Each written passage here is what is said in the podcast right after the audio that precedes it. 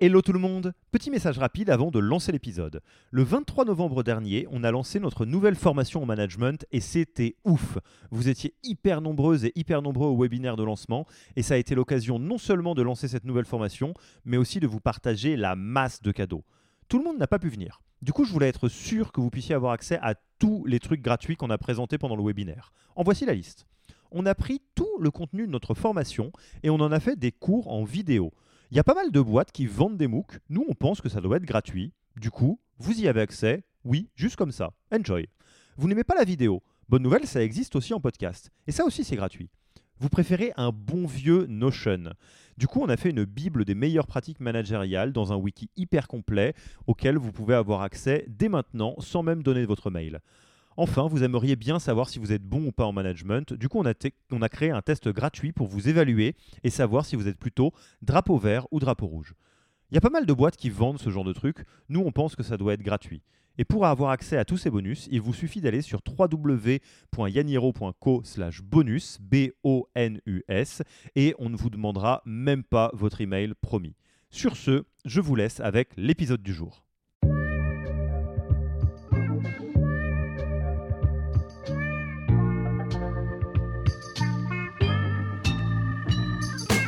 Bonjour et bienvenue dans le podcast du Human Factor.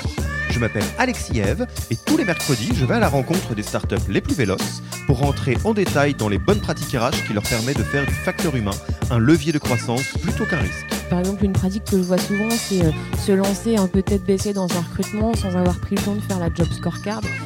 Si vous voulez avoir les idées claires sur ce qu'il se passe chez vous du côté du Human Factor, nous avons pensé à vous et avons construit un test qui vous permet de savoir quels sont les enjeux humains de votre startup qui devraient attirer votre attention et ceux sur lesquels vous surperformez déjà.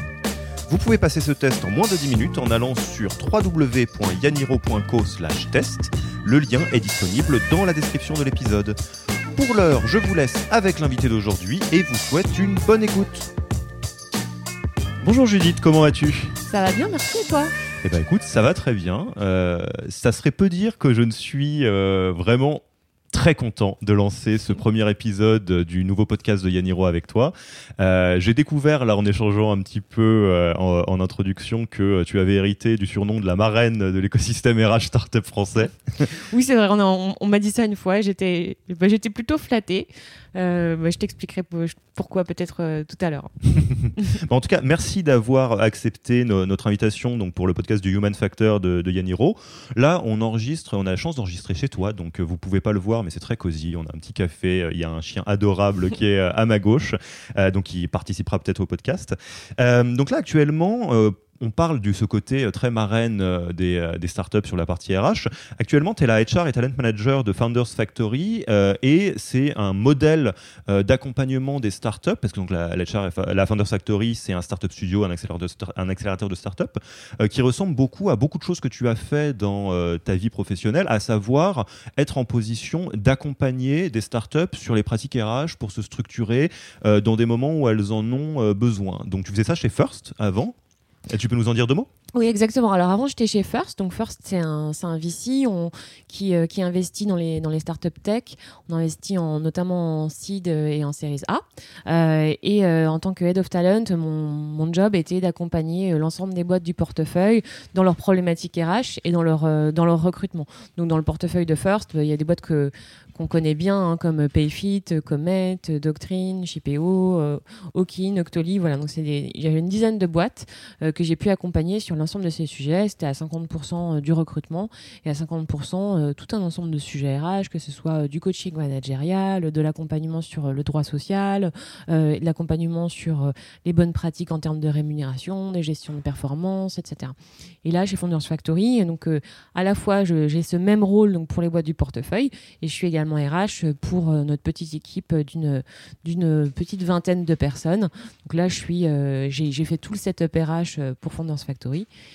et, également le recrutement pour notre équipe. Et ce qu'on peut rajouter à, ce joli tableau, c'est que tu as lancé un groupe qui est très actif de partage de pratiques RH. Ouais, exactement. Donc, quand j'étais chez, chez First, on avait donc une petite communauté sur Slack qu'on avait appelée First Talent, comme First le, nom de, du VC. et donc, c'était tous les Head of Talent du portefeuille que j'avais que j'avais recruté d'ailleurs pour, pour quelques-uns d'entre eux, quelques-uns et quelques-unes. Euh, et après, on avait décidé euh, d'élargir la communauté parce que ça marchait tellement bien. On faisait aussi beaucoup de workshops, de partage de contenu. on s'était dit que c'était dommage de faire ça contre nous et que euh, tout le monde avait beaucoup à y gagner d'élargir la communauté. Cette communauté, a grandi. Donc maintenant, on est quasiment 150 personnes sur ce Slack et qui est très actif. Et je dois dire que cette année, avec la crise Covid, on était particulièrement actif. Et, ouais, c'est quelque chose qui fonctionne très bien et qui et j'ai des très très bons retours de la part des RH qui me disent souvent qu'ils sauraient plus faire voilà. et, c'est vrai que euh, cette approche, nous, elle nous parle beaucoup et c'est euh, un peu euh, l'ambition qu'on a avec ce nouveau podcast on considère qu'une des meilleures manières de se former en continu, d'avancer en continu, de se sentir soutenu euh, dans les métiers start-up, c'est très simplement d'aller voir les pairs euh, dans euh, d'autres boîtes et de leur poser des questions comme on pourrait faire dans un petit café, dans un petit déj, leur dire bah voilà, toi, les, les grilles de REM, comment tu fais? Et puis alors nous, l'onboarding, on a fait ci, on a fait ça, on a essayé ça, ça n'a pas bien marché. Et, et en fait, c'est exactement ce qu'on va essayer de faire avec ce podcast. Là, moi, j'ai la chance de prendre un café avec toi et donc on enregistre comme ça, ça servira à tous les autres.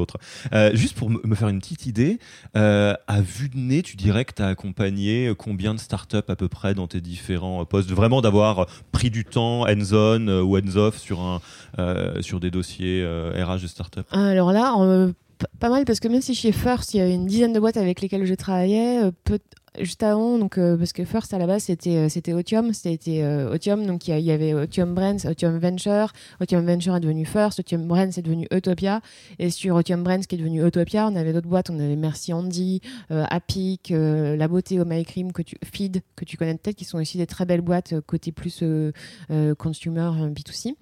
donc c'est des boîtes que j'ai accompagnées également, donc il y avait peut-être une dizaine de boîtes que j'ai accompagnées côté Utopia, une dizaine de boîtes chez First, et là les Ouais, je dirais 25 startups environ, ouais. entre ouais 25, un peu, le minimum. Sans compter toutes les boîtes qui ont fait appel à moi à un moment donné parce qu'ils pensaient que euh, pensaient pas que j'avais l'exclusivité avec le portefeuille de First et qui m'appelaient pour me dire mais moi ce que tu fais avec Payfit et Doctrine, j'aimerais bien que tu le fasses avec nous, comment on fait? Bah, Je dis bah non, je, je, travaille pour le pour le VC, je suis pas consultante, mais on voyait qu'il y avait un vrai besoin en tout cas. Alors du coup, euh, l'idée de cet épisode, euh, dans ce, fameux café qu'on boit ensemble, ça va être de se pencher sur toi, dans les différentes boîtes que tu as accompagnées, dans les différentes problématiques que tu as vues euh, dans différentes boîtes ou ce qui se passe sur le groupe, d'avoir ton avis un peu sur bah, des fondamentaux RH sur lesquels il faut se pencher quand la boîte commence à grossir, sur des bottes secrètes quelque part qui existent dans certaines boîtes. voilà, vraiment de faire un petit tour des sur les stratégies et chantiers RH qui permettent à des startups de bien se structurer, de surperformer, enfin, et de faire un peu bah, du facteur humain euh, un, levier de, de, voilà, de, performance, de réussite, un endroit dans lequel il fait bon travailler, euh, plutôt que de le laisser un peu au hasard, ce qui peut euh, malheureusement mm. arriver. on y va? Oui, avec plaisir. Et eh ben alors, la première question, elle est très simple. dans tout ce que tu as vu, c'est quoi pour toi les fondamentaux RH d'une startup qui doit se structurer? Par quoi on commence? Alors, euh, moi, je trouve ce qui est déjà super important, on n'avait pas parlé ensemble euh, pendant notre café tout à l'heure, mais c'est, euh, j'y pense maintenant, c'est les process de recrutement. Parce que souvent, en réalité, quand je suis arrivée, quand j'arrivais dans les, dans les startups, je me rendais compte que les process de recrutement étaient pas si structurés que ça, que même s'ils connaissaient bien la théorie sur le sujet, qu'ils avaient tous lu Who de The A Method for Hiring, qui, qui si vous l'avez pas lu, je vous le conseille. en réalité, par manque de temps et parfois euh, par, euh, par souci de, rapidité, euh, ils, appliquaient pas la méthode by the book. Et même si je dis pas qu'il faut appliquer la méthode by the book précisément, mais en tout cas avoir un process de recrutement structuré, travailler sur des job scorecards, évaluer sur la base des compétences les candidats euh, et pas euh, et pas au feeling, poser les mêmes questions à tous les candidats, euh, avoir des grilles d'évaluation qui se ressemblent. je trouve ça super important et, et, et j'avoue que ça c'est un sujet qui moi me tient énormément à cœur parce que je trouve qu'il y a il y a peu de structuration des, des, méthodes de recrutement dans les, startups encore actuellement, même s'ils sont conscients qu'ils doivent le faire. Et, et, je pense que c'est vraiment un facteur clé de succès. D'accord, donc sur, sur la, s'il y a des personnes qui nous écoutent à l'heure actuelle, qui se posent la question et qui peuvent témoigner un peu coupables de ça, ce que je comprends, c'est que sur la partie recrutement, si la structure existe et s'il y a eu beaucoup euh, de d'encensement du côté de la méthode Who, etc., c'est pas pour rien. Et que toi, avec un œil extérieur, tu as vu se répéter dans des startups le côté de c'est pas si structuré de ça, il y a trop de place au feeling et euh, que par défaut, il vaut mieux être euh, vraiment dans suivre la méthode Who, quitte à ce que ce soit un petit peu pas très naturel, versus laisser flotter le process. Quoi. Ouais, exactement. Moi, après, j'ai fait une si ça t'intéresse d'ailleurs, euh, et si ça intéresse les personnes qui, écoutent ce podcast, j'avais, j'ai, fait une méthode un petit peu plus simplifiée que la méthode Roux, euh, que, que, je, que je partage avec, avec les startups. Mais euh, concrètement, par exemple, une pratique que je vois souvent, c'est se lancer un peu tête baissée dans un recrutement sans avoir pris le temps de faire la job scorecard. C'est clairement une mauvaise pratique parce que tu vas, tu vas te lancer sur, sur un besoin qui n'est pas forcément le bon.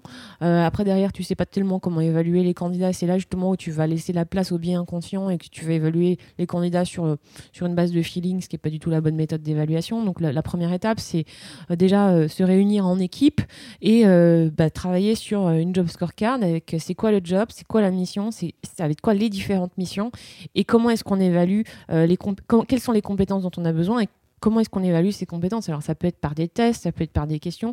Et les questions qu'on pose, c'est des questions d'entretien structuré. Donc des questions, euh, pareil, il y a une façon de poser ces questions-là. Hein. Ce n'est pas, des questions fermées. Euh, c'est des questions qui vont euh, demander au candidat d'aller sur du factuel et qui va vous permettre bah, d'évaluer en fait vraiment très bah, très objectivement, en tout cas le plus objectivement possible, les compétences qui sont, qui sont requises pour le job. Et passer, se baser sur cette job scorecard-là pour évaluer tous les candidats de la même façon. Et ça, c'est des trucs ça paraît un petit peu, euh, un, peu formel comme façon de faire, mais en réalité, c'est euh, la meilleure, la meilleure manière de faire pour un recrutement efficace, puisqu'avoir des, des, des, entretiens en mode euh, euh chit-chat et poser des questions qui vous, qui vous viennent à l'esprit au fur et à mesure de la conversation, c'est quasiment équivalent à recruter de façon aléatoire. Quoi. Ça n'a aucune valeur, en fait.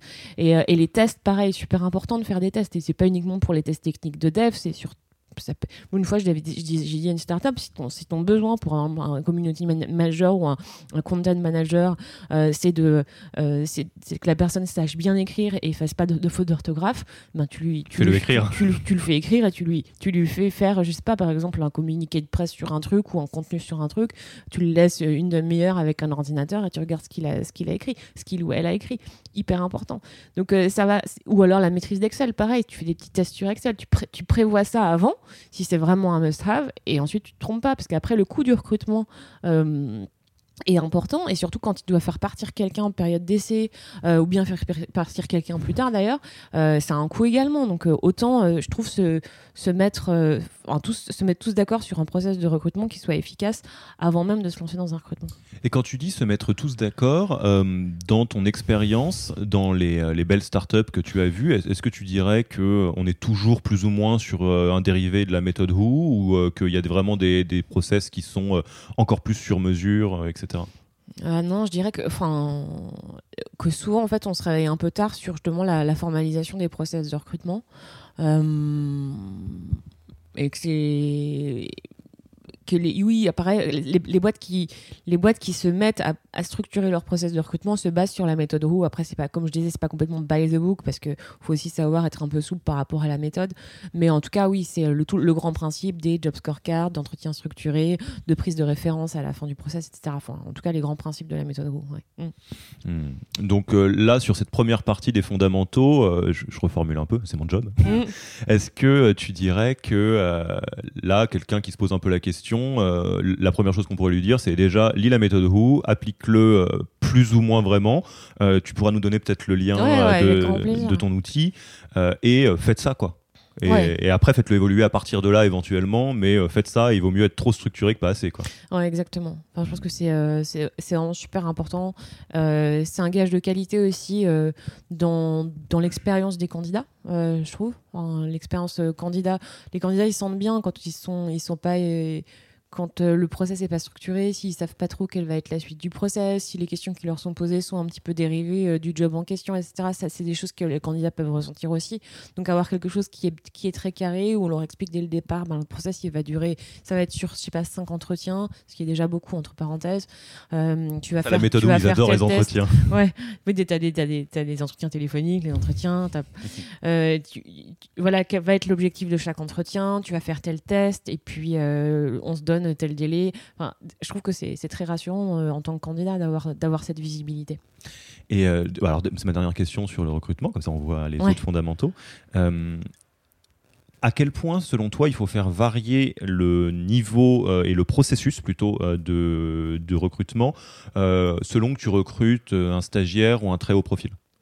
Qu'est-ce que tu veux dire sur euh, varier le processus Ma- question, c'est est-ce que, euh, quand pour selon toi, la bonne pratique, c'est euh, quand on a un process, on s'y tient et globalement, que ce soit euh, un profil A ou B dans la boîte, on s'astreint à avoir la même.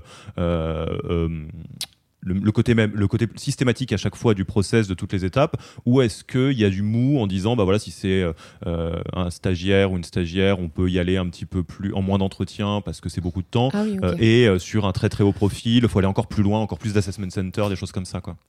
Ok. alors oui, effectivement, ça, ça va un peu changer. Il va y avoir des choses qui vont changer. Typiquement, moi, pour les stagiaires, euh, le nombre d'entretiens va être, réduit. On va se limiter à deux entretiens. En revanche, on va pas se passer de tests si c'est nécessaire. Tu vois, typiquement, on parlait tout à l'heure, euh, je disais, je donnais l'exemple de l'orthographe. Tu peux avoir, fait des stagiaires qui vont être amenés euh, à rédiger du contenu, etc. Et donc, si c'est un must-have, encore une fois, il faut la tester là où le, tester sur le sujet. Après, sur des profils plus C-level, tu vas avoir bah, non seulement un peu plus d'entretien, parce qu'en plus c'est important, je pense, pour les candidats à un certain niveau de poste, de rencontrer euh, l'ensemble. euh, bah, l'ensemble des, interlocuteurs, euh, par exemple au sein d'une équipe dirigeante, je trouve ça important. Ils vont peut-être aussi avoir envie de rencontrer les VC pour avoir une vision un peu plus stratégique de la boîte, avoir un autre point de vue aussi sur, sur l'ambition de la boîte, la vision, etc.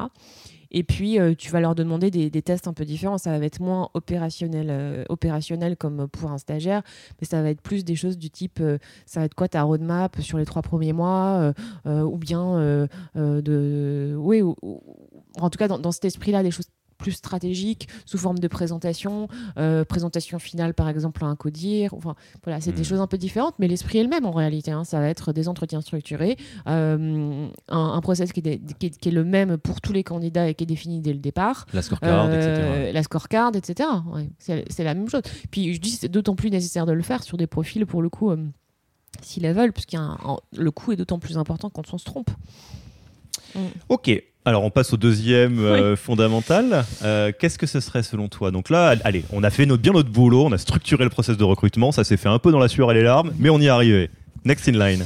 Euh, alors moi, enfin un sujet qui me tient énormément à cœur aussi, c'est la formation, euh, la formation euh, des managers. Hmm. Quand je suis arrivée chez First, donc les boîtes étaient encore, étaient encore assez jeunes, avec en moyenne entre, entre 10 et euh, 50, 50 personnes dans les effectifs. Et quand euh, je faisais un peu le tour des boîtes et que je rencontrais les managers, je me rendais compte, bah, souvent c'était des jeunes managers euh, qui avaient évolué euh, parce qu'ils étaient bons dans leur métier, mais pour la plupart qui n'avaient pas forcément eu d'expérience avant celle-ci, pas forcément d'expérience comme moi j'ai pu avoir d'ailleurs en grand groupe en fait, ou en grand groupe, un, on peut être formé sur du, du management, ou deux, en fait, on a pu voir aussi ce qui se passait dans les pratiques de management, ou bien même au niveau des, euh, des, pratiques RH, sur la gestion de la performance par exemple, la fixation d'objectifs, ou en tout cas une petite culture euh, sur, on a une petite culture sur le sujet. Donc des personnes qui n'avaient pas du tout de culture sur le sujet et qui avaient, qui, avaient vraiment envie de, de- savoir euh, faire mieux. Et parce que aussi, ils se rendaient compte que leurs équipes grossissaient. On- quand on a des boîtes qui scalent assez vite, tu deviens manager, tu es lead d'une petite équipe, puis après, pof, tu te retrouves head off et tu as genre 10 personnes en dessous de toi, et d'un coup, bah, l'enjeu est un peu différent. Euh, et, euh, et ils n'étaient pas, voilà, ils n'avaient pas forcément les réponses à, leurs questions. Bah, les head of talent arrivent pas euh, dès le début, donc ils n'avaient pas d'ailleurs forcément de head of talent pour être en backup. Et, puis les head of talent sont pas là non plus pour former. C'est pas leur métier de former les, man- les managers. Tu peux être là en soutien post-formation euh, pour faire du, coaching managérial, mais la formation en tant que telle, c'est un métier, hein, tu, le sais, tu le sais mieux que moi. Donc, euh, un des premiers euh, trucs qu'on avait fait, c'est qu'on avait organisé des formations management au niveau du portefeuille, avec les boîtes du portefeuille, euh, pour à la fois les, les, les codir, enfin les, euh, les, les, fondeurs et, leur, euh, et leurs équipes directes, et aussi pour les managers de proximité. Donc on avait un programme manager de proximité et first time manager, et un programme plus de manager expérimenté, même si parfois les managers expérimentés étaient first time manager aussi. Quand tu as des très jeunes fondeurs, ils n'ont pas d'expérience managériale. Quand tout le monde a 25 ans à la fin. quand tout le monde a 25 ans, c'est ça. Mais c'est pas les mêmes enjeux quand même, parce qu'entre les, les fondeurs qui vont aussi avoir des enjeux de conduite du changement au niveau de l'entreprise, de communication de crise par exemple, de manager de manager, ce qui est un peu différent que de manager d'équipe. Enfin, voilà, y, y avait du coup, on avait on avait fait deux, deux, programmes et honnêtement, on avait des NPS qui étaient proches de 99% euh, et j'étais super ravie de ça et, euh, et, et, des, et, un vrai changement derrière aussi euh, dans leur propre NPS en interne en fait sur euh, l'ambiance les l'ambiance des équipes euh, les soucis de communication éventuels euh, et, les, les, les, besoins d'accompagnement aussi des équipes. Enfin, tout ça, ça, remontait. Il y avait des boîtes comme Payfit qui faisaient des, des, des, enquêtes hein, régulièrement en interne pour savoir quelles étaient les questions des collaborateurs leurs besoins leurs frustrations éventuelles etc et, et, du coup un, un, vrai impact hyper positif de ces formations management. Donc ça pour moi c'est un truc qui est ultra ultra important. Et je le vois là aussi dans mon Slack RH, euh, les Head of Talent se posent beaucoup la question de formation management, qui sont les meilleurs euh, formateurs au management adaptés aux startups, parce que tu, vas pas prendre des formations euh, Ségos avec inter-entreprise avec la Poste et la BNP, parce qu'en réalité c'est pas exactement les mêmes langages, c'est pas Peter les mêmes Drucker c'est sympa, mais bon. Qu'est-ce qu'il y a Peter Drucker c'est sympa, mais ça pose les bases. Mais, ouais, voilà. Mm, mm. Et, et, alors je, je suis évidemment j'abonde totalement, et moi il y, a quelque chose qui m'intéresse beaucoup, c'est un process de recrutement qui fonctionne bien, les KPI, entre guillemets, ils sont extrêmement clairs. Ça se, mm. ça se voit parce que tu as moins de churn, tu as moins de turnover, il euh, y a des gens qui sont euh, meilleurs, enfin globalement ça élève le niveau de la team, etc. Euh, et c'est pas pour rien d'ailleurs que c'est venu comme le premier pilier, parce que bah, je dirais même que historiquement, en termes de culture, J'interromps l'épisode une petite seconde pour vous rappeler que si vous voulez avoir accès à tous les bonus gratuits qui accompagnent notre nouvelle formation management, il vous suffit d'aller sur www.yaniro.co slash bonus. B-O-N-U-S. Sur ce lien, vous trouverez gratuitement toute notre formation en version vidéo MOOC, en version podcast et la boîte à outils du management Notion qui était jusqu'alors réservée aux managers conformés dans la version payante de notre formation. Oui, on n'aime pas trop vendre des secrets. On préfère vous les offrir et parier que vous bosserez avec nous si vous avez envie de les implémenter plus vite. Sur ce, retour à l'épisode. En startup, on sait que le recrutement, c'est un sujet. Des fois, on le fait mal, mais on sait que de toute façon, euh, à un moment donné, quand on est censé faire x2 en taille, d'équipe régulièrement, euh, va bien falloir qu'il y ait des talents qui rentrent. Exactement. Les sujets de développement RH, euh, en, en, commençant par la formation des managers, à plus forte raison sur les soft skills parce que c'est peut-être la plus importante des soft skills euh, au sein d'une entreprise, mais c'est quand même euh, effectivement euh, dans le rang des, de, de, quelque chose qui peut être entre guillemets passé sous silence si on fait pas attention comment tu mesures, toi qui as vu l'avant-après, euh, à, quoi ça ressemble l'impact d'une boîte qui est passée de euh, bah, le management, on fait ça euh, un peu à la va comme je te pousse et au charisme des uns et des autres et on espère que ça va bien se passer, à non, à chaque fois qu'il y a des managers qui rentrent, on les forme bien et après, voilà, ça structure la boîte. Toi, c'est quoi l'impact d'une bonne formation des managers sur le développement de la boîte? Ça se voit où? Hum, bah comme je te disais déjà, ça se voit aussi au niveau des, euh, des retours des, collaborateurs. Enfin, tu vois, de leur. Euh, le, me parlais de churn, c'est la même chose. Si tu as, si as une mauvaise communication dans l'équipe, si tu as, euh, si as aucune visibilité sur bah, tes résultats, ton l'évaluation de ta performance, euh, puis un certain nombre de sujets, si les, si, les, si les crises sont mal gérées, si les conflits sont mal gérés, tout ça c'est aussi des rôles des managers, euh, bah, les gens vont partir en fait. Donc déjà tu vas, tu vas avoir ça.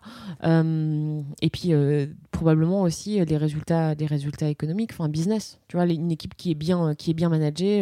Alors là, je, sais pas, j'ai en tête une, une, équipe commerciale, tu vois, mais une équipe commerciale qui est bien managée, avec des, avec des, objectifs clairs qui sont fixés, des feedbacks réguliers qui sont faits pour que les gens s'améliorent en continu, des, des, des conflits ou des problèmes qui sont, qui sont résolus, etc., bah, les gens vont être ben, plus performants in fine. Et donc derrière, tu vas avoir un impact euh, direct sur ton business, sur ton chiffre d'affaires, etc. Alors euh, je, je, place un tout petit mot là-dessus parce que c'est une zone euh, sur laquelle on est particulièrement sensible. Ça, c'est une, grosse partie de notre métier, le développement RH en startup. pour sensibiliser peut-être les personnes qui nous écoutent, je le dire avec mes propres mots qui sont différents, je pense qu'il y a deux choses qu'il faut réaliser. un, le management, c'est comme tout, c'est une pratique, c'est une, compétence, et une série de compétences plutôt. Et comme toutes les compétences, si on ne l'apprend pas, on ne se développe pas. Euh, on reste ceinture blanche, vaguement ceinture jaune. Et euh, ça, je pense que c'est une erreur euh, totale dans laquelle je suis tombé aussi. Hein. Alors là, il n'y a pas de jugement de se dire ah bah le management ça viendra en le faisant et c'est du bon sens, etc. En fait, c'est il y a beaucoup de choses qui sont très antinaturelles. Euh, on, en on pourrait en parler des heures, mais tu vois, par exemple, donner un bon feedback, euh, c'est pas très naturel du tout. C'est très codifié. Et pourtant, on en a besoin pour faire avancer la boîte. Et, la deuxième chose, qui est peut-être très alarmante, mais que je trouve que hum, on peut ne pas réaliser euh, au démarrage en startup, en général, au bout d'un moment, on se structure, c'est que virtuellement, c'est quasiment impossible que la boîte se développe plus vite que les gens qui en font partie. Euh, et surtout les founders évidemment et les gens, euh, les individus clés ont besoin de se développer aussi vite que la boîte, sinon ils deviennent les freins euh, de leur boîte, ce qui est terrible. Et c'est une, il y a une grosse partie des petites frictions qu'il peut y avoir entre les VC et les, les, founders qui se retrouvent quelque part là-dedans. Donc on abonde complètement dans ce que tu dis. laissez pas ça au hasard, formez-vous et c'est simple quoi. Mmh. Non, c'est clair. Et je rajouterai aussi, tout tu parlais de soft skills.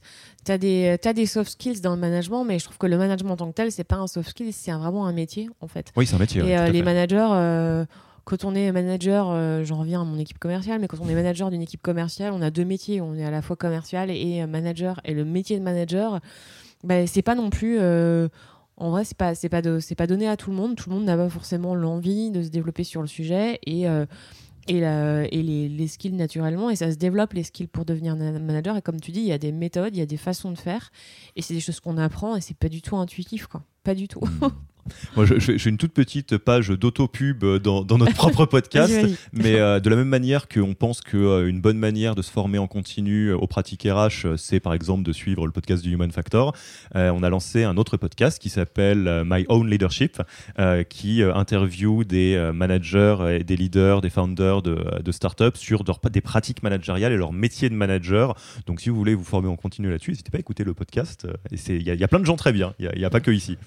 Ok, donc là, on a euh, formé les managers euh, et on fait attention à les former en continu euh, et on a structuré le process de recrutement. Il y a encore un autre fondamental dont on doit parler? Moi, ce qui est super important pour moi, c'est aussi, je pense, c'est les grilles REM.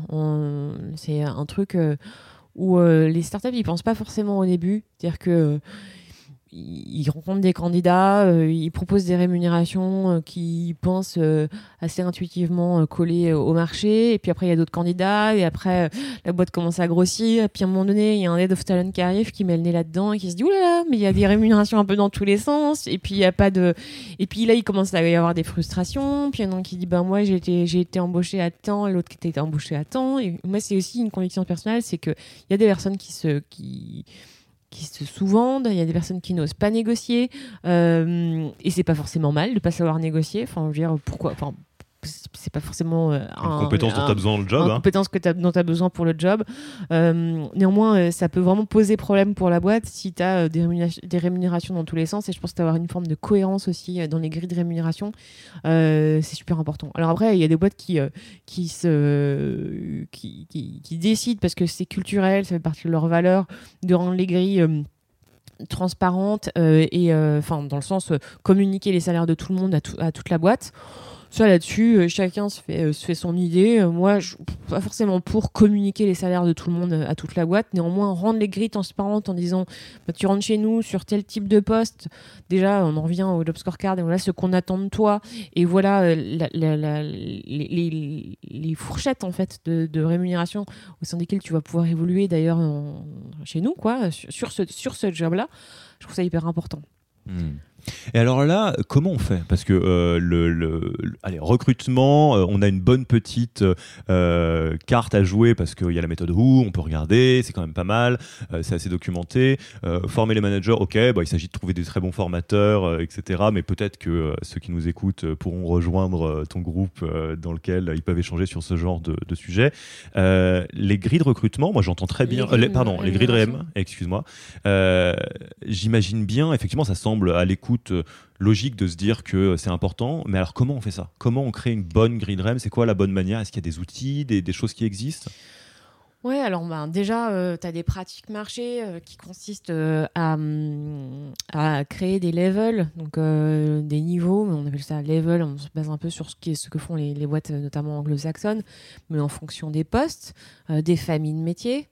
Euh, et puis au sein de ces levels et familles de métiers, tu vas avoir des postes, de, du coup, des, des, entre guillemets, unités de, de postes, tu vois. Mmh. Donc, euh, euh, et à partir de là, c'est là où tu, tu, tu, vas mettre tes fourchettes. Et donc les fourchettes, ben, concrètement, tu regardes ce qui se passe sur le marché.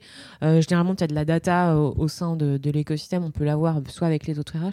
Ben, nous, l'année dernière, justement, quand j'étais chez First, ça avait été aussi un besoin des RH d'avoir d'avoir un benchmark faut savoir que quand on est en grand groupe, par exemple, c'est des outils RH qu'on a euh, super facilement parce que souvent, tu as, des directions Compenben euh, qui travaillent avec euh, des, gros cabinets d'études d'études de rémunération, des cabinets Compenben qui eux-mêmes, donc c'est pas gratuit, hein, mais te fournissent des études à la fois au niveau du marché, tout secteur confondu, de ton industrie, de la boîte, et pouvoir justement te permettre de, de, construire, de, construire ton, tes grilles. Quoi.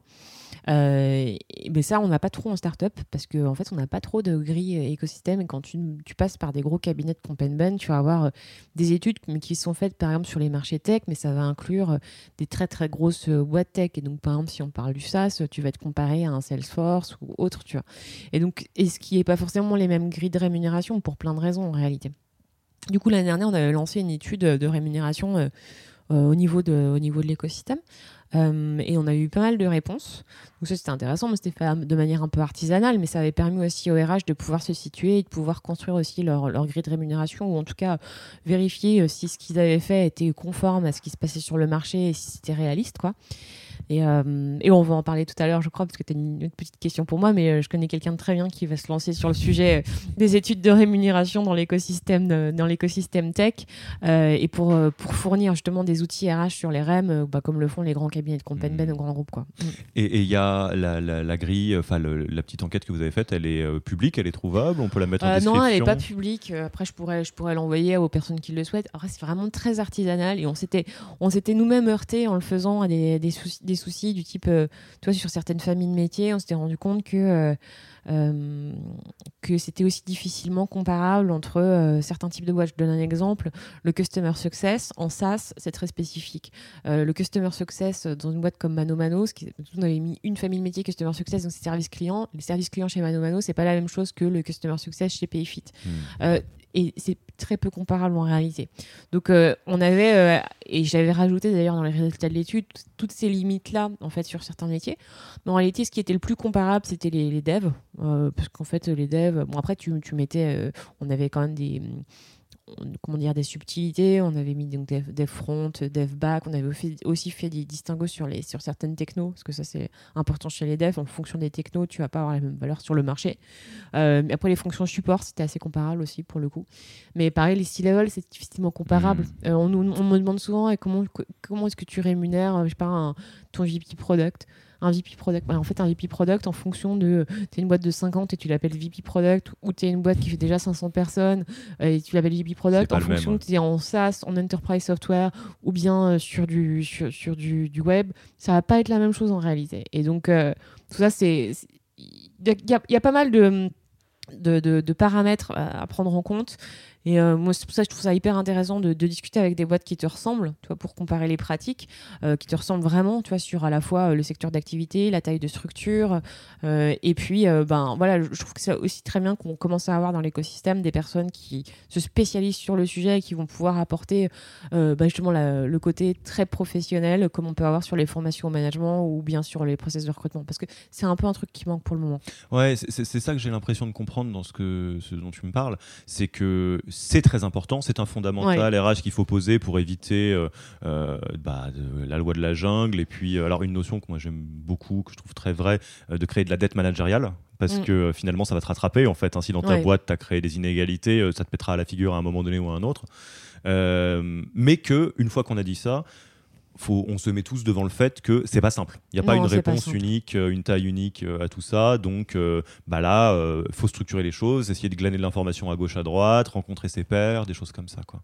Ouais, et puis c'est vrai que aussi, il y a eu aussi à un moment donné une espèce de course, euh, de course sur les salaires avec des, des, salariés qui arrivaient en disant mais moi j'ai mon pote qui est chez Intel, il est payé tant, donc je veux pareil et tout. Et donc c'est pour ça aussi qu'à un moment, c'était- ça l'idée de, de l'étude qu'on avait faite l'année dernière, c'était de se dire ben, partageons nos, nos datas, partageons nos salaires. Et honnêtement, euh, ça avait été euh, assez incroyable parce que du coup moi j'avais l'idée ce projet-là. Euh, et j'avais des boîtes qui faisaient même pas partie du, portefeuille de First qui m'avaient envoyé tous leurs fichiers de salaire quoi tous leurs fichiers de salaire. Donc du coup euh, évidemment c'était ultra confidentiel donc j'ai gardé ça. Même les autres participants n'avaient pas accès à ces données et c'est moi qui avait euh, qui m'étais occupé de data cruncher euh, toutes ces données là mais donc l'idée c'était derrière ben je pense qu'il y a une vraie un, vrai besoin d'avoir des outils et que les que les RH les talents sont, sont- vont aussi être très promptes à partager leurs données à- pour pouvoir pour pouvoir euh, s'aider en fait, s'entraider. Ça, ça va un peu dans le sens aussi de notre communauté RH en réalité. C'est que euh, on, des fois on est un peu seul dans son coin euh, pour, euh, pour faire face à des sujets en fait que tout le monde auxquels tout le monde fait face dans son coin et donc on est plus fort à plusieurs. Et donc notamment sur ces sujets-là, ben, comparons, euh, comparons. Et puis l'idée c'est pas derrière de- du- d'utiliser les données à mauvais escient en disant bah tiens euh, mon concurrent il paye les longtemps donc je vais mettre la fourchette du dessus. C'est pas ça. Faut, faut qu'on soit à faire l'idée c'est plus de de créer des grilles au- à l'échelle de l'écosystème qui soient équitables et qui, euh, qui, qui donnent aussi des, bons outils pour, bah, pour les, les, les, les boîtes, quoi, comme, encore une fois, comme, comme les grands groupes le font à leur niveau. Quoi. Hmm. Alors, on va arriver euh, un peu euh, vers l'atterrissage de, cette discussion. Euh, c'est très important là d'avoir pu partager ces trois fondamentaux. De toutes les boîtes que tu as vues, avant qu'on arrive vraiment aux questions de fin d'interview, est-ce qu'il y a une pratique RH qui est un peu exotique ou un fondamental qui était un fondamental pour la boîte mais que tu n'as pas beaucoup vu, enfin un peu une silver bullet ou un- un- une botte secrète, enfin quelque chose qui t'a particulièrement marqué, que tu as envie euh, de nous partager là euh, pour euh, bah, justement les, les auditeurs, les RH, les founders, euh, mais peut-être les VC qui nous écoutent et qui ont envie de se poser les questions de euh, comment est-ce qu'on peut créer des pratiques ou des chantiers RH qui font une vraie grosse différence auxquelles on ne penserait pas forcément? Euh, Après, c'est compliqué parce que c'est vrai qu'on parle beaucoup d'innovation RH, etc. Des trucs un peu euh, super exotiques. euh, je, me méfie, je me méfie un peu. Je suis assez, euh, je suis assez classique euh, dans, mes, euh, dans mon approche. Je pense que des fois. euh, Alors plutôt qu'exotique, vraiment à fort impact. On va dire qu'est-ce qui, a, qu'est-ce qui a un impact qui est extraordinaire une fois que tu le mets en place euh, Bah, tu vois, c'est un, un truc chez Comet, Comet donc qui faisait partie du portefeuille First, et un truc qui marchait super bien et, et, et où moi, je, en fait, je j'avais même des doutes au début. Il faisait, euh, mais je me suis trompée. Il faisait euh, des journées d'immersion en fait en, fin de process. C'était même deux jours d'immersion. Il faisait deux jours d'immersion avec les candidats en fin de process. Donc les candidats, ils devaient poser deux jours euh, pour venir au sein de Comet à la fin du processus de recrutement, alors qu'une offre n'avait pas encore été faite. Euh, et, euh, euh, il passait donc deux jours avec les équipes. Il voyait un certain nombre de, collaborateurs en interne. Il faisait des déj. C'était aussi l'occasion. Et c'était c'était pas pas totalement aléatoire ce truc-là. hein. C'était organisé. Il y avait une personne qui s'occupait à la fois de ces journées d'immersion et à la fois de l'onboarding, parce que pareil l'onboarding était super bien cadré. Et, et je trouvais que ça avait un super impact parce qu'en réalité. Euh, euh, 100% des offres étaient acceptées derrière. Euh, et ça demandait euh, aux, candidats de se bouillir un peu dans le process de, recrutement. Mais je trouve qu'en plus, ça donnait un, vrai bel aperçu parce que tu as toujours ce côté où tu termines un process de recrutement, tu as rencontré plein de gens, mais tu n'as pas été dans le cœur de réacteur. Puis après, tu as ton préavis, tu attends un petit peu. Entre si ton, si, si précédent, ta précédente boîte est sympa, ils vont te laisser partir au bout d'un mois. Puis ces gens-ci le sont un peu moins, c'est trois mois. Et puis après, ben, après tu retrouves la boîte, mais tu, tu vois, le, le, lien, il, est quand même pas encore euh, super fort quoi quand tu arrives dans la boîte. Alors que là, ces deux journées d'immersion ont un impact hyper fort. Et ensuite, ce qu'il faisait, c'est qu'il faisait euh, du pré-onboarding et du onboarding. Et le pré-onboarding, pareil, était super cadré. Donc euh, pendant ton pré-onboarding, tu avais au moins un event ou deux. Avec, avec les équipes, on t'envoyait de la doc, pour pas perdre le lien aussi avec le candidat. Et après, pareil, l'onboarding hyper structuré. donc il y avait une personne vraiment qui s'occupait de ça, en fait, hein, qui, dont le job, c'était en partie, en grande partie, de s'occuper de, de, ces, de ces journées d'immersion, de cette organisation-là, du pré-onboarding, de l'onboarding. Et on parlait tout à l'heure des process de recrutement, mais le recrutement, ça ne s'arrête pas, s'arrête pas à l'offre. Euh, et, et, c'est sujet de à la fois faire en sorte que la personne euh, ait une bonne vision euh, de la culture de la boîte, puisse être en immersion pour, pour se rendre compte de ce que c'est la vie chez Comet. Ensuite, ne pas lui lâcher la main pendant cette période de préavis chez ses son précédent employeur, lui faire continuer à communiquer avec lui ou avec elle, et ensuite bien, bien, bien préparer son arrivée. Je trouvais que c'était une super pratique. Et vu très peu de boîtes. Enfin, c'est la seule boîte que je connais qui, qui va aussi loin sur ces pratiques-là. Ah, alors ce qui est incroyable, alors j'avais jamais entendu parler de cette pratique et je la trouve euh, assez enthousiasmante. En fait, c'est vraiment de, de, de, refaire le, le pont entre euh, la, la, le dernier chapitre de la partie recrutement et le premier chapitre de l'onboarding. c'est de dire il y a une expérience candidat qui va se transformer en expérience collaborateur et euh, on, on, prend, on prend soin de ça. Quoi. Ouais, exactement. Incroyable.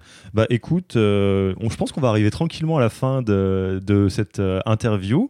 Euh, on a des petites questions de, de fin d'interview qui sont assez, assez classiques mais qui sont assez importantes.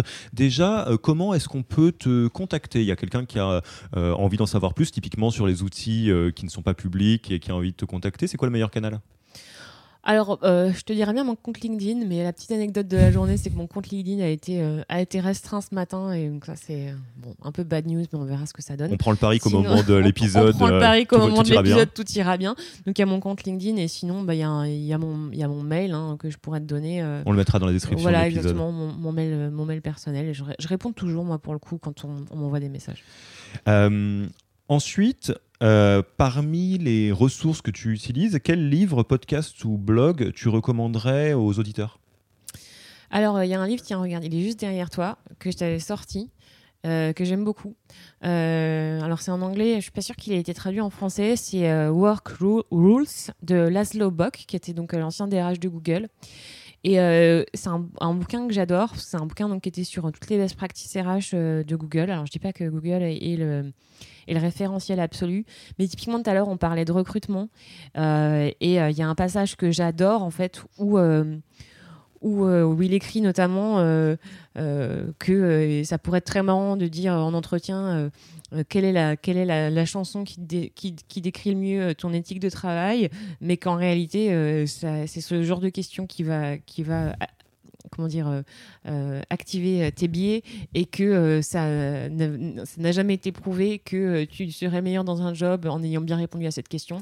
et derrière, il explique un peu ce que j'expliquais tout à l'heure sur les, process d'entretien, enfin les process de recrutement et l'importance d'avoir ces, ces, process de recrutement hyper structurés.